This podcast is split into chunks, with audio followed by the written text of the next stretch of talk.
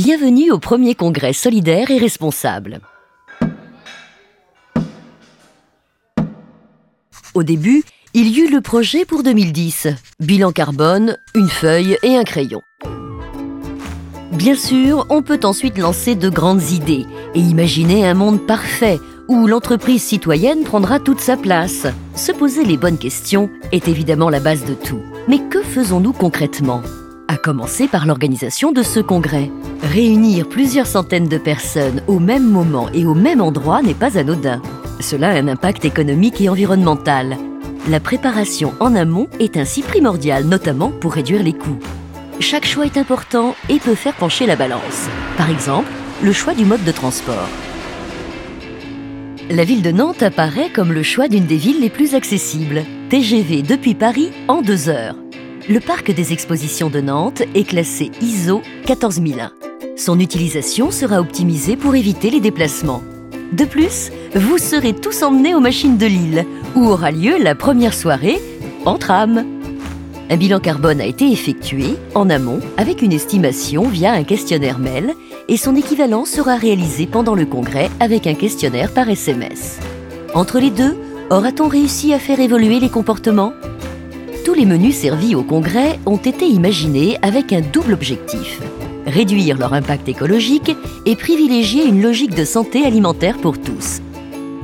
Ainsi, les fruits et légumes seront uniquement de saison. Les viandes à faible impact et les poissons choisis uniquement dans des espèces qui ne sont pas en voie d'extinction. Pour aller plus loin, les repas non utilisés seront transformés en compost. Trier les déchets, c'est bien, mais en produire moins, faciliter le tri et s'assurer de leur traçabilité, c'est mieux.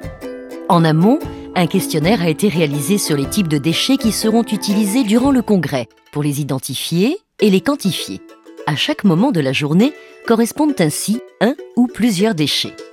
Par exemple, à chaque pause café, plusieurs centaines de gobelets seront utilisés en même temps et récupérés intégralement de manière innovante par le traiteur. La traçabilité des différents types de déchets pour leur traitement est également une priorité pour nous. Durant toute la durée du congrès, des dizaines de personnes travaillent pour que tout se déroule parfaitement. Notre choix s'est porté en priorité sur des personnes en insertion. 20% pour les cuisines, 70% pour le service en salle et 90% pour l'accueil. Le décor évolutif qui va apparaître devant vous dans quelques instants, aussi gigantesque soit-il, utilise les matières premières de manière raisonnée. Le congrès terminé, il sera réutilisé par le Carnaval de Nantes et par l'agence organisatrice. Pas question pour nous de vous présenter ici un tour de passe-passe. Chaque animation a un sens.